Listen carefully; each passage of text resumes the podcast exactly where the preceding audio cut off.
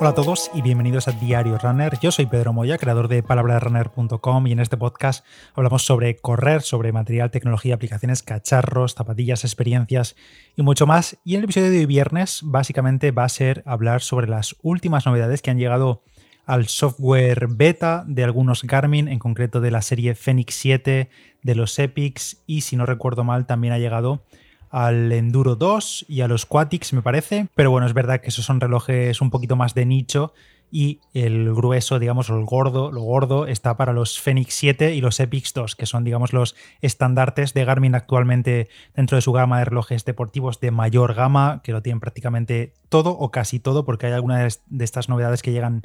con esta actualización beta, que ya estaban, por ejemplo, en el Enduro 2 o incluso en los 255 y 955 que salieron hace unos meses y que ahora van a ir llegando también a estos Fenix 7. Pero bueno, todo este rollo viene porque en esta actualización beta, que recuerdo, esto es en la fase beta, que algunos de vosotros, esto se puede acceder públicamente si quieres, te apuntas al programa beta y te irán llegando estas actualizaciones, pero la verdad que yo no recomiendo meterse en el programa beta si utilizas el reloj a diario y lo quieres para entrenar y demás, porque al final siendo betas, pues te puede ocurrir que en algún momento se quede petado o que algo no funcione correctamente, porque al final en esta fase del desarrollo, pues ir probando todo esto y cuando esté más pulido, lanzarlo en versión final y que os llegue a todos los compradores de estos relojes. Bueno, todo esto viene porque hay una lista bastante larguita de, bueno, han arreglado cosillas, han añadido nuevos modos de deporte muy secundarios que no nos interesan aquí, pero lo interesante es que han metido, ojo, ha metido estimación de potencia de vatios corriendo directamente en el reloj y sin necesidad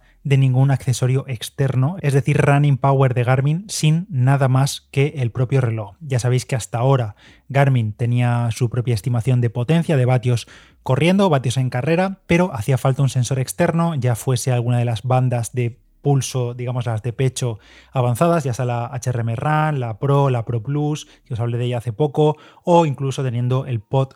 el Garmin Pod, no recuerdo si se llama Garmin Pod, pero que se coloca en el pantalón, para poder utilizar estos sensores para calcular a su vez la estimación de potencia en carrera. Sin ellos no era posible y hasta ahora no era posible. Durante los últimos meses hemos visto, bueno, Apple ha sido el último caso más destacable que con WatchOS 9 ha integrado la potencia en carrera directamente en el reloj sin necesidad de sensores externos, ya lo hacía Polar, ya lo hace Coros ¿Y mm, habrá sido esto presión para Garmin para acelerar esa estimación de potencia en carrera directamente en el reloj, sobre todo tras el lanzamiento de WatchOS 9 y que, pues eso, andan detrás de ello, sobre todo que se está comparando mucho el Ultra con los Fenix y demás? No sabemos si ha sido presión o no ha sido presión, pero la cuestión es que Garmin se ha dado prisa y ya está en estas betas o estas alfas para poder directamente calcular potencia en carrera directamente en el reloj sin nada. ¿Cómo funciona esto? Pues básicamente para los usuarios de los Fenix 7 y los Epix 2, aunque, ojo, esto también va a llegar a los Forerunner 255, 955 y el 945 LTE. Súper interesante esto, sobre todo el tema de que llega al 255 porque es un reloj de gama media que prácticamente lo tiene prácticamente todo, salvo mapas, para ser un relojazo en cuanto empieza a tener todas estas novedades. Y ya lo es a día de hoy el relojazo del 255, el Forerunner 255, pero todavía que le lleguen estas cosas de la gama más alta y de las últimas novedades de Garmin, pues es súper interesante para un reloj como el Forerunner 255. Y antes de que me saltéis en comentarios o que preguntéis,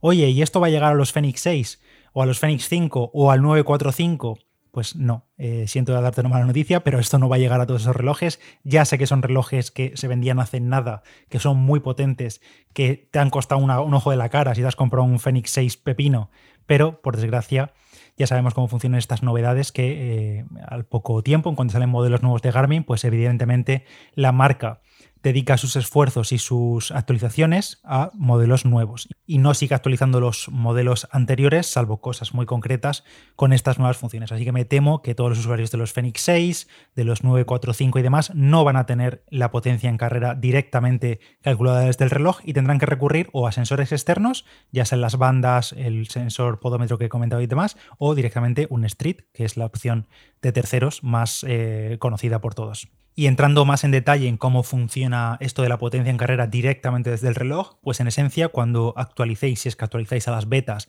para poder tener acceso a esto, o cuando llegue el momento y esté en la versión final y ya llegue a los Fenix 7, a los Epics, a los 255, a los 955, a todo lo que he dicho, cuando entremos al perfil de deporte de correr por primera vez, nos dirá si queremos añadir una nueva pantalla de potencia en carrera, de running power directamente en el reloj, y se nos añadirá una pantalla para eso. Y a partir de ese momento, durante nuestros entrenamientos, el reloj automáticamente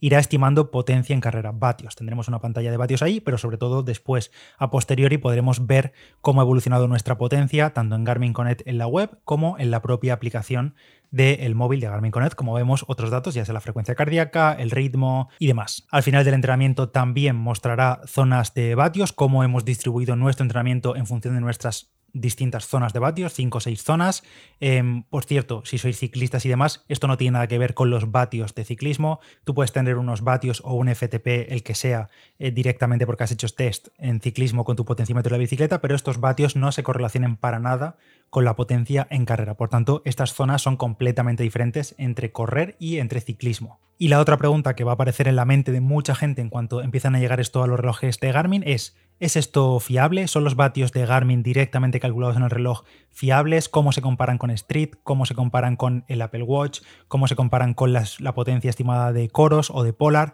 Pues en esencia no podemos compararlo, esto ya lo he repetido en mil ocasiones, pero todo esto está basado en algoritmos, son cálculos, no hay un gol estándar, no hay una potencia en carrera que sea fiable, exacta, que ese sea el número de referencia que nos podemos fiar, porque cada marca, cada fabricante, ya sea de sensores tipo Street o de relojes, utiliza sus propios algoritmos y en este caso Garmin utiliza los suyos. Parece ser que eh, los datos de potencia que arroja el Garmin directamente calculado en el reloj con respecto a los que calcula cuando utilizamos un sensor externo como un HRM Pro o un HRM Run son muy parecidos. Tenéis el artículo de DC Rainmaker que está comparando y prácticamente dan los mismos valores entre utilizar sensores externos y utilizar los del reloj, pero luego hay mucha diferencia con respecto a lo del Apple Watch, a lo de Street y demás. La clave aquí, como siempre, es que sean valores constantes en el tiempo. Es decir, que si nosotros vamos a utilizar estos vatios para entrenar, siempre utilicemos estos vatios y si esos vatios son eh, siguen tendencias iguales durante el tiempo, que no se le va la olla y un día nos marca una cosa y otro día nos marca otra,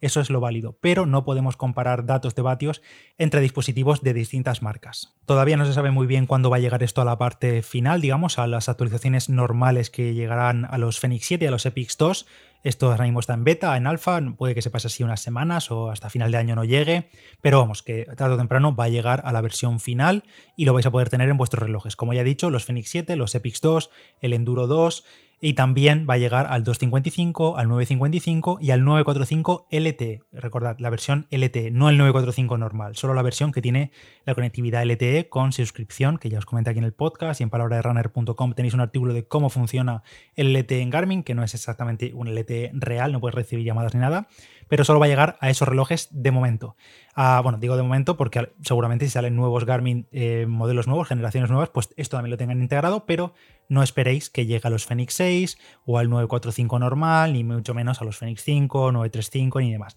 Una cosa que quería comentar es que si queréis tener potencia estimada directamente en el reloj y tenéis un reloj de estos más antiguos, ya sea por ejemplo unos Fenix 5 eh, o incluso un 245 o un Forerunner 55 que es la gama más básica, tenéis una aplicación en Conetiq que se llama RAM Power Model que lo que hace es básicamente lo mismo. Es una aplicación que se instala como un campo de datos en el perfil de correr, nos lo ponemos en nuestra pantalla del reloj y esta aplicación de Garmin IQ lo que hace es estimar con sus modelos, con sus algoritmos, estimar potencia en carrera directamente en el reloj. Parece que no funciona mal, he visto los comentarios de la gente y la ponen bastante bien. Y si no tenéis ni idea de entrenar por potencia y queréis empezar a ver eh, datos, a ver cómo se relacionan con vuestros ritmos o, por, o cómo varían por dónde entrenáis, con el desnivel y demás, pues podéis instalar esta aplicación que es gratuita, RAM Power Model, la busquéis ahí en la aplicación en la tienda de Conetiq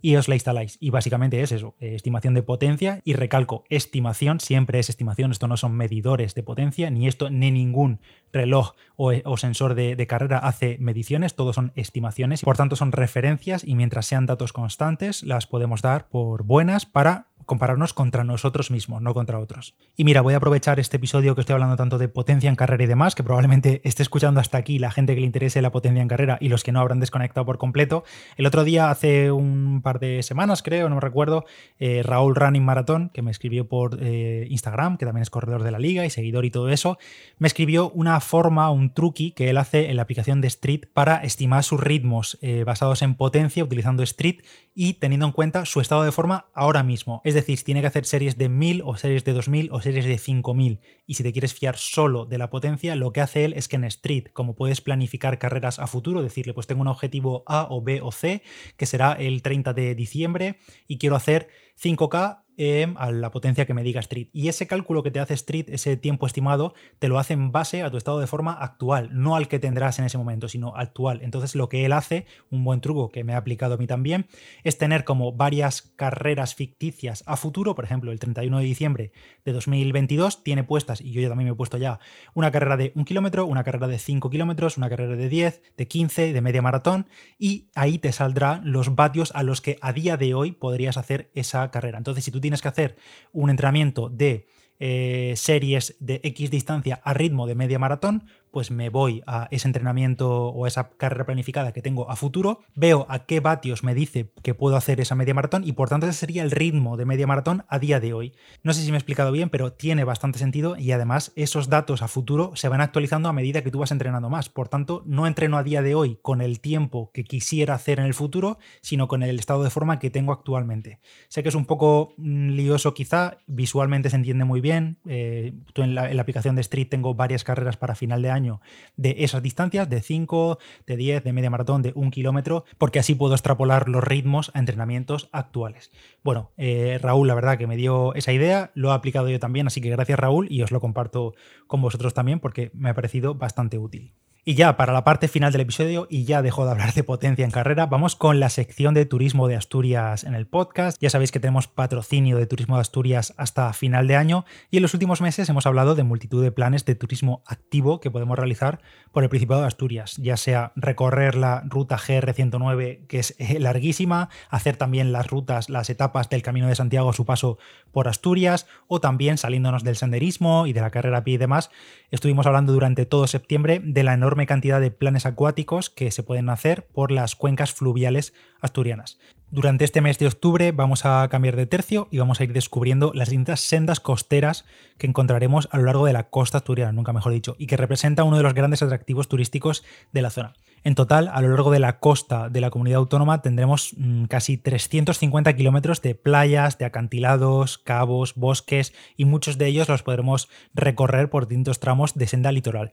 Estas sendas costeras de Asturias forman parte a su vez del GRE9, que es un sendero internacional oficialmente llamado el Sendero de la Cornisa Atlántica y que pretende unir ciudades, pueblos y paisajes de interés en toda la fachada atlántica europea. El Principado de Asturias es además la comunidad autónoma que más recorridos tiene acondicionados y homologados, con más del 60% de la longitud total de los 345 kilómetros que consta el litoral asturiano. En las notas de este episodio te voy a dejar como siempre un enlace a turismoasturias.es, donde podréis ver ahí con más detalle muchísimas sendas, creo que hay más de 15 sendas costeras que puedes realizar a pie o en varios puntos también en bicicleta, ahí también tendréis los tracks, las zonas destacadas por las que pasar, detalles a tener en cuenta y mucho más. Por ejemplo, una de estas eh, etapas, una de estas sendas costeras es la que va de Bustio a Pendueles, que son por ejemplo casi 22 kilómetros de senda, unas 6 horas y media a pie tranquilamente, aunque como digo, eh, se puede hacer eh, al igual que tantas otras, tanto a pie como en bicicleta. Y obviamente casi todas estas rutas son lineales, no circulares, por tanto iremos de un punto A a un punto B y nos puede servir, por ejemplo, para ir a modo de haciéndolo por etapas. En concreto, esta senda costera empieza en Bustio, donde también es interesante la visita al puerto pesquero si tenemos tiempo, y durante esta senda pues, podremos cruzar, por ejemplo, el reguero de Bartolo por una pasarela, bordearemos el monte de las Gurizas y también es recomendable visitar la cueva prehistórica de El Pindal, que está al borde de los acantilados cercanos y en la que hay representaciones rupestres, pinturas y otros grabados. Y durante el camino de esta senda también podrás disfrutar de las vistas desde el mirador de Pico de Pimiango. Esta es solo un ejemplo de las distintas sendas costeras que tenemos en Asturias y como ya te he comentado antes, en las notas del episodio te voy a dejar un enlace a Turismo de Asturias donde ver el resto y todos los detalles de todas esas sendas Así que gracias a Turismo Asturias por patrocinar el episodio de hoy. Espero que os haya resultado interesante todo el tema de la potencia en carrera. Y nada más, que tengáis un buen fin de semana. Yo soy Pedro Moya, palabra de runner en Instagram y en Strava y podéis ver los entrenamientos. Gracias a todos, como siempre, también a los que valoráis el podcast, lo compartís con vuestros amigos y demás. Y nos escuchamos en el siguiente Diario Runner. Chao, chao.